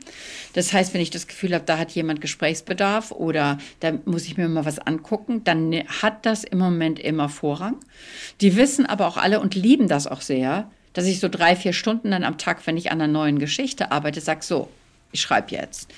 Das heißt aber oft, ich sitze dabei im Garten mit dem Notizbuch oder meinem Computer und ich liege auf dem Sofa und schreibe. Also ich bin nicht jemand, der sich dann an den Tisch setzt. Das habe ich gemacht, als meine Kinder klein waren und ich genau wusste, ich habe nur die vier Stunden jetzt, um zu schreiben, bevor die aus der Schule kommen. Mhm. Das habe ich ja nicht mehr. Äh, den Mädchen hier kann ich sagen, passt auf, ich bin um drei Uhr frei. Das heißt, ich strukturiere den Tag morgens schon so ein bisschen, dass ich sage, dann und dann arbeite ich, dann und dann komme ich vorbei und spreche, dann und dann äh, können wir uns zusammensetzen. Ähm, aber ich sorge schon dafür, dass ich ab abends nicht mehr arbeite und äh, dass ich auch auf jeden Fall Mareikes Teezeremonie mitmache. Wunderbar. Eine Frau, die vom Kaffee zum Tee kommt. ja, zu viel Kaffee, ja. nicht, das wissen wir ja alle. Ja. Ja, ich bin ein großer Grüntee-Freund. Also vielleicht uh, ist da das der nächste Schritt. Herzrasen Nein, da ah. kriege ich Herzrasen von. Das hat ja mehr Koffein als Espresso. Ja, ja, das stimmt. Ja. Aber Na, man gewöhnt sich dran. okay, gut. ähm, okay. Ja, ja. Ähm, Sie, Sie sitzen dann also auch im Garten und es gibt nicht, Sie schreiben mit dem Computer, haben Sie gesagt, oder mit der Hand, so ein bisschen? Ich mache die Vorbereitung mit der Hand, aber wenn ich dann ganz konkret an zu schreiben fange, schreibe ich auf dem Computer. Hm, damit man nichts verliert. Ist leichter einfach, weil ich ja mindestens zehnmal überarbeite. Das heißt, wenn man das dann gleich getippt hat, macht es das einfach leichter, als wenn man es vom Handgeschriebenen nochmal übertragen muss. Das habe ich auch zwischendurch immer mal gemacht. Aber ich habe den Eindruck, wenn ich dann die Recherche und das Vorbereiten einer Geschichte gut genug und gründlich genug gemacht habe, dann wird es auch Zeit, den Laptop hm. rauszuholen. Hm. Von jetzt sieht sich ihr Schaffen wie ein einziger riesiger Erfolg an, aber niemand beginnt ja zu schreiben mit der Gewissheit, erfolgreich werden zu können. Das schaffen ja sowieso nur ganz wenige. Was hat Sie am Anfang sicher gemacht, dass Sie das unbedingt wollen und das auch schaffen können? Oh, ich war ja nur ein unglaublich gelangweilter Illustrator. Das heißt, also ich konnte es einfach nicht mehr aushalten, diese Geschichten zu illustrieren und wollte mir welche schreiben, die so richtig maßgeschneidert waren, in denen alles vorkam, was ich zeichnen wollte. Und das war im Grunde das, was mich zum Schreiben gebracht hat. Ich hätte vorher, da komme ich noch aus einer Generation, die eigentlich denkt, dass all die Schriftsteller, die man geliebt hat, entweder tot oder sehr alt sind und dass das ganz bestimmt kein Beruf ist, den man ergreifen kann. Mhm. Äh, das, hab, das ist, glaube ich, heute für die Generation ganz anders, weil sie, die, weil sie auch die, die schreiben, viel deutlicher und genauer und direkter wahrnehmen. Das war bei mir einfach noch nicht so. Und äh, dass ich das irgendwann ernst nahm, das Schreiben, das kam wahrscheinlich erst mit Drachenreiter, also mit dem ersten dicken Buch. Mhm. Der ja dann auch äh, verfilmt worden ist und ein riesiger Erfolg geworden ist. Wie, wie, wie war das für Sie selber, als Sie, Sie haben angefangen, so wie, wie Sie es beschrieben haben, und dann plötzlich weltweiter Erfolg? Ja, das ist unwirklich und ich glaube, das kann sich auch jeder vorstellen, wie unwirklich das ist. Äh, und dass man immer noch, wenn einem dann, wir werden, mir werden ja dann manchmal so, wird mir ja so mein Leben erzählt, gerade wo ich im Moment so viele Interviews gebe, äh, äh, wo man dann denkt, ist das jemand anders? Das kann ja nicht alles passiert sein. Aber ich weiß ja inzwischen, das ist, habe ich mir nicht eingebildet, das ist wirklich alles passiert. Ich gebe zu, mein Lebenslauf hat trotzdem so ein bisschen was Märchenhaftes. Ähm, auch mit allen dunklen Wäldern drin und allem drum und dran. Aber ich glaube, ich kann jetzt so mit fast 65 doch wirklich sehr zufrieden zurückgucken und denken, wow, da hast du dich doch einiges getraut. Nicht alles, aber einiges. Da hast du einiges ganz gut gemacht. Das ist eigentlich ein ganz gutes Leben. Ja, viele, viele kluge Ideen gehabt, auch wenn der Spiegel sie am Anfang nicht auf die Bestsellerliste nehmen wollte, obwohl, obwohl ihre Bücher Bestseller waren nach den Maßstäben, die sonst gelten, aber es waren halt die falschen Bücher aus Sicht des deutschen Feuilletons. Das war sehr interessant, weil Harry Potter ja drauf durfte. Ja, genau. Worauf wir dann Vergleich. irgendwann, äh, das war dann etwas rätselhaft. Also wenn man gesagt hätte, okay, das alles, was mit Kinder- und Jugendbuch zu tun hat, ist Igitt, äh, das hätte man ja noch verstanden. Aber es war sehr rätselhaft, ja. Und es tat mir vor allem damals leid, weil ich ja bei einem immer noch Familien äh, betriebenen Verlag bin und nicht bei einem großen Konzern. Und für die war das natürlich eine große Sache, dass sie nicht auf die Bestsellerliste durften. Hm. Hat sich dann auch geändert, aber äh, geändert. Die, die Buchmesse in Frankfurt äh, wird vergeben. Äh, die, die Buchmesse läuft jetzt gerade, der Deutsche Buchpreis wird vergeben. Den kriegt keine äh, Autorin wie Cornelia Funke so tolle Bücher, wie auch immer sie schreiben mag. Nee, den hat auch Astrid Lindgren nie gekriegt. Nee. Da können wir beide gut mitleben.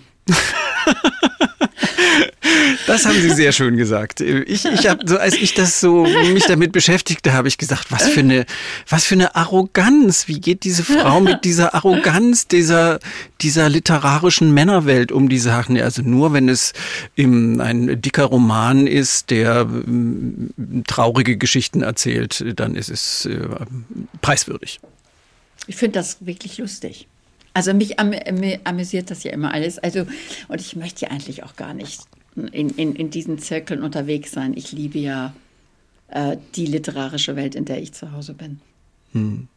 Sie haben jetzt, das war ja der Anlass für dieses Gespräch, den vierten Band der Tintenwelt-Reihe Die Farbe der Rache geschrieben. Die ist jetzt veröffentlicht. Was war für Sie die spannendste Erkenntnis beim Schreiben dieses Buches? Ich hatte gedacht, äh, ich wollte doch immer schon mal ein Buch über die Freundschaft zwischen Staubfinger und dem schwarzen Prinzen erzählen. Und dass es doch ganz viel darum gehen würde und eben über die Frage, ob Bilder mächtiger sind als Worte.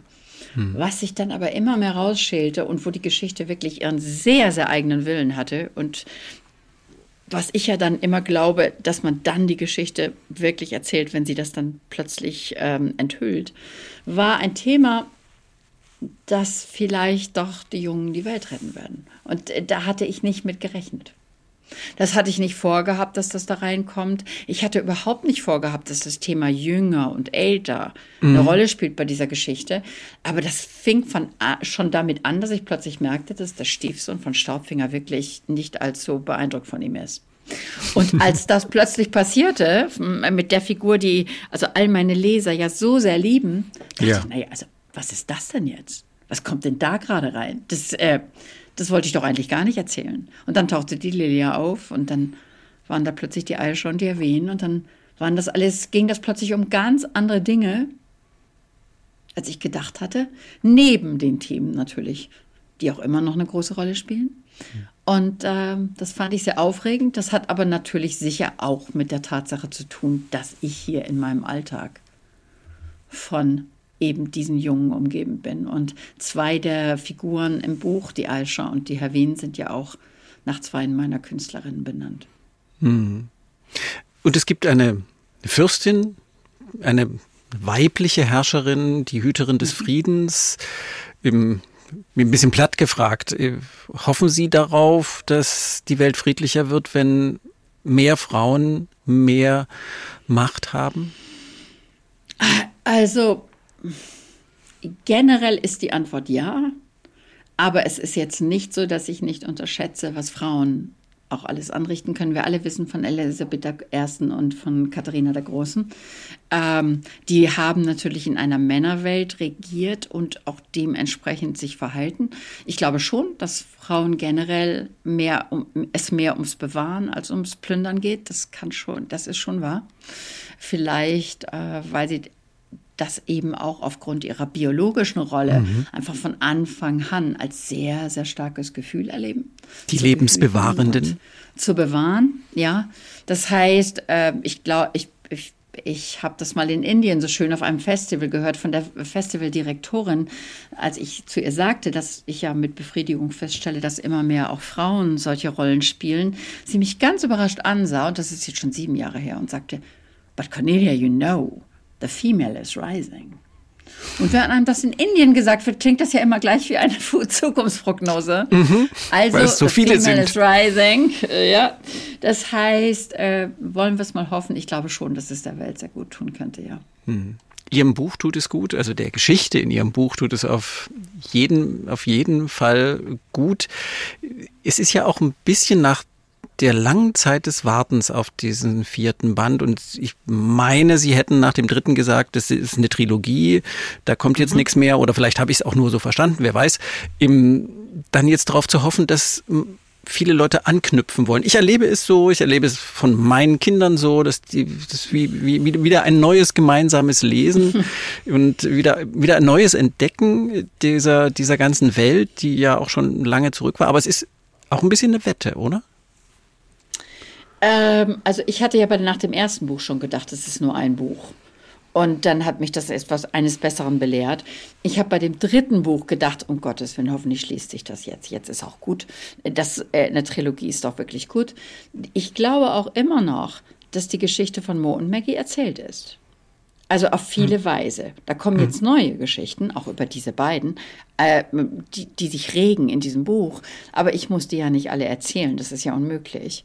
Ähm, ich habe im Moment nicht vor, noch eins und noch eins und noch eins zu schreiben. Das dauert drei bis vier Jahre, so ein Buch zu schreiben. Das nächste Buch, was ich schreiben muss, was so ein Ausmaß hat, ist das letzte Reckless-Buch, also der fünfte Teil. Das heißt, das wird dann noch mal drei, vier Jahre dauern. Dann bin ich ja schon 70 fast. Himmel, mhm. Herrgott. Dann weiß ich nicht, ob ich vorher tot umfall oder nachher oder was immer. Auf jeden Fall äh, bitte keine zu großen Hoffnungen haben. Aber Sie schreiben, Sie, Sie sagen, Sie müssen den, den fünften Band von Reckless schreiben. Ja, natürlich. Die Geschichte ist so weit offen und ich äh, weiß auch genau, was da ungefähr passieren wird. Und dann, ha, jetzt höre ich die Geschichte lachen, natürlich weiß ich das nicht. Na, auf jeden Fall. Ähm, ähm, das ist natürlich etwas, und ähm, wo mir das mir sehr, sehr am Herzen liegt, die Serie. Und ähm, ich habe das wirklich mit dem bösesten Cliffhanger, das vierte Buch, beendet. Also ja, da bin ich in der Pflicht. Aber das wird erst 2025 passieren, denn nächstes Jahr, wie gesagt, mache ich mal Pause. Mhm. Und dann arbeiten Sie, dann kriegen wir es vielleicht wieder am Theater. Wir, wir Dresdner haben ja das große Glück, ich, ich stehe jetzt hier in Dresden, Sie sitzen in Italien, ich stehe in Dresden im Studio, dass wir es dann auch wieder auf der Theaterbühne kriegen. Ja, das würde dann wahrscheinlich passieren. Und das war ja schier unmöglich. Ich habe ja nicht geglaubt, dass die Bücher überhaupt auf die Bühne passen, aber das hat dann doch geklappt irgendwie. Ja. ja. Ist, ist, Ihnen diese Verbreiterung durch die Verfilmungen, es gibt es ja auch als Musical, es gibt es ähm, als viele Theaterstücke, ist Ihnen die nicht wichtig von Anfang an? Also ich war anfangs immer ganz aufgeschlossen und aufgeregt darüber, dass, dass die Geschichten sich auf diese Art weitererzählen und von anderen weitererzählt werden und dadurch auch wieder ganz anders weitererzählt werden. Inzwischen habe ich so einige Erlebnisse gehabt mit Verfilmungen, wo ich sagen würde, mm, und auch mit Theateraufführungen, wo ich manchmal so das Gefühl hatte, dass so bestimmte Werte der Geschichte, ähm, dass das Herz manchmal vergessen wurde. Und das finde ich dann schwierig. Ich, also, wenn der Ben, der Drachenreiter, der für mich immer so ein Held war, obwohl er so schwer hatte im Leben, zum Dieb und zum Lügner gemacht wird und eigentlich nur auf den Drachen steigt, um Gold zu finden, das äh, war so furchtbar zu sehen, dass da eine Figur, die so viele Kinder auf der Welt lieben, so verdreht wird in einem Film, mhm. dass das mir eine große und bittere Lehre gewesen ist. Also Drachenreiter ist in der Hinsicht sicherlich die schlimmste Lehre gewesen. Ähm, Ansonsten habe ich gerade einem Musical für Tintenherz zugestimmt. äh, was gerade in England entwickelt wird und die gehen in ganz andere Richtungen als das Buch, aber auf sehr aufregende Weise. Man kann also immer nur wieder hoffen, dass das die Geschichte mehr zum Leben bringt, statt weniger. Und ich glaube, es ist immer noch das Risiko wert. Manchmal klappt es, manchmal nicht. Eine Näherin ist zu Gast, eine Geschichtennäherin. Wir sind jetzt ein paar Mal schon ums Alter drumherum gekreist. Ich habe ein Zitat gefunden, 2008, vor 15 Jahren haben Sie gesagt, Sie seien zehn Jahre alt, vielleicht elf. Jetzt, 15 Jahre später, wie alt sind Sie heute? Ach, die Kinder sagen ja acht eher.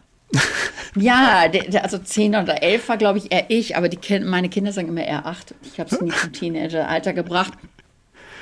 Ich glaube schon, dass man das Ja sagt und dass es stimmt, aber es ist trotzdem natürlich so, dass ich auch 64 bin. Das heißt, ich merke, dass ich ein langes und sehr, sehr erfülltes Leben gelebt habe. Mit vielem Auf und Ab und dunklen Wäldern und sonnigen Hügeln und was immer. Äh, und das auch sehr aufregend finde, dass ich das spüre. Und gleichzeitig bin ich auch sehr dankbar dafür, dass ich immer noch kein Problem habe, mit einem Fünfjährigen auf dem Teppich zu sitzen und genau zu verstehen, worüber die gerade reden und was die gerade machen wollen. Noch eine kurze Bemerkung zu der Näherin. Ich bin gar keine gute Näherin, ich bin eine Weberin. Eine Weberin.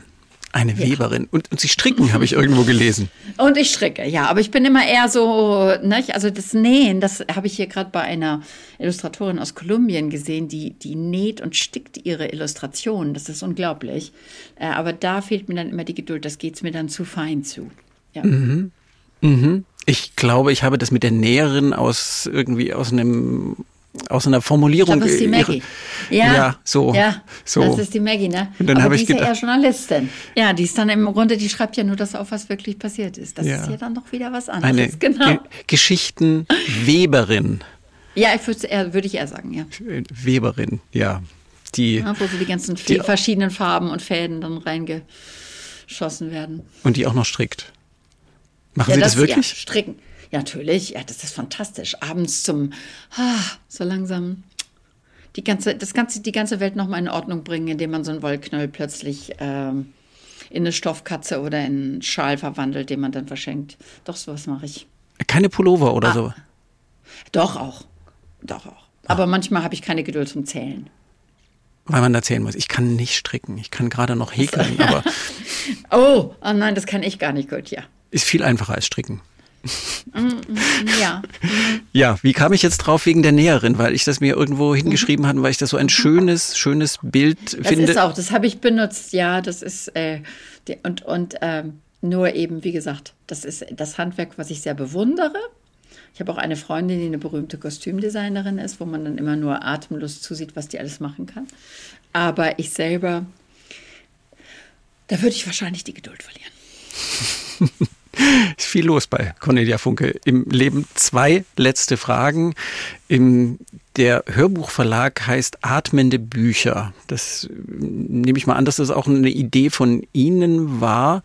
Und ich dachte, ja, diese, diese Grenzüberschreitung der Figuren aus den Geschichten ins Leben und zurück, das ist ja was, was bei Ihnen immer wieder vorkommt. Welche Figur würden Sie denn am liebsten in unsere Welt atmen, wenn Sie es denn wirklich so könnten, so in die Wirklichkeit jetzt hier? Ja, also das ist erstmal was, was ich gar nicht machen würde, weil wir alle wissen, was das bei Staubfinger angerichtet hat. nicht? Also da, um Gottes Willen. Nicht? Also da, das heißt, könnte ich ja nie verarbeiten, das könnte ich ja nie verantworten. Aber wenn ich selbst jetzt rüberginge, würde ich natürlich am liebsten den Drachen treffen und darauf reiten. Auf dem Drachen reiten. Was für eine Sehnsucht. Ah, Sehn ach, Sehnsucht ist auch ein passieren. Se- Sehnsucht ist auch ein Antrieb, ne? Sehnsucht ist mein lieblingsdeutsches Wort. Weil ich es Sehnsucht. liebe, dass die Sucht da drin ist. Das kenne ich in keiner anderen Sprache. Äh, da sind die Deutschen sehr ehrlich, dass sie sagen, dass im Sehnen auch immer die Sucht ist. Das stimmt. Wonach sehnen Sie sich? Gott, ich sehne mich wirklich im Moment danach, dass die Welt ein bisschen friedlicher wäre. Und dass die, und, und dass die Menschen so ein bisschen wacher würden. Und statt da so äh, vor sich hin, so ziellos vor sich hin ins Dunkle zu stolpern, äh, da sehne ich mich gerade wirklich sehr nach. Ich auch. Ja, jetzt die, ich glaube, da sind wir uns alle einig. Das Ja. ist, ja. Jetzt die allerletzte Frage, wahrscheinlich ein bisschen banal. Ähm, War es das jetzt mit der Tintenherzwelt? Ist Farbe der Rache der letzte Band? Also, wenn ich jetzt sage ja, dann provoziere ich die Götter ja schon wieder und die Geschichten und dann passiert es, dass ich dann noch eins schreiben muss. Ich sag jetzt gar nichts, Stefan. Das dachte ich mir jetzt beinahe so. Nach diesem Gespräch war ich mir ziemlich sicher, dass, aber das, äh, ich dachte jetzt, viele fragen sich das, ähm, das muss ich jetzt schon auch fragen, weil ich das ja nicht für mich tue, sondern für all die Menschen, die uns zuhören. Cornelia Funke, war zu Gast. Stell dir einfach vor, dass du aus all den verschiedenen Stoffen und Fäden eine große warme Decke nähst, in die deine Leser sich mit großem Vergnügen einhüllen. Das steht in diesem Buch und sie tut das. Cornelia Funke tut das, dieses Weben der warmen Decke, in die man sich lesend einhüllen kann und sich gewärmt und beschützt fühlt. Cornelia Funke, vielen Dank. Ich sag vielen Dank. Das war sehr, sehr schön. Gleichfalls. Vielen Dank für das gute Interview, Stefan. Trotz all dem Chaos. Und nächstes Mal weiß ich jetzt, ich kann das da oben umschalten, bevor ich mich auf Connect stelle. Egal, egal, egal. Es war schön, miteinander zu reden. Das landet jetzt alles in der ARD Audiothek, wie jeden Sonntag unsere Sachsenradio Sonntagsbranche. Und bestimmt werden auch ein paar kleine, große oder große, kleine diesen Podcast hören. Große, kleine, kleine, große, klar, die sonst bei Krümel zu Hause sind. Krümel ist unsere Kindersendung auch hier in der ARD Audiothek zu finden. Ich bin auch mit dabei. So passt das alles ganz gut zusammen. Und dann vielen, gehe ich vielen jetzt Dank. auf Disconnect. Na? Wie schade. Ich will das nicht. Ja. Dankeschön, Stefan. Danke. Tschüss. Ciao, ciao. Der Sonntagsbrunch. Ein Podcast von MDR Sachsen.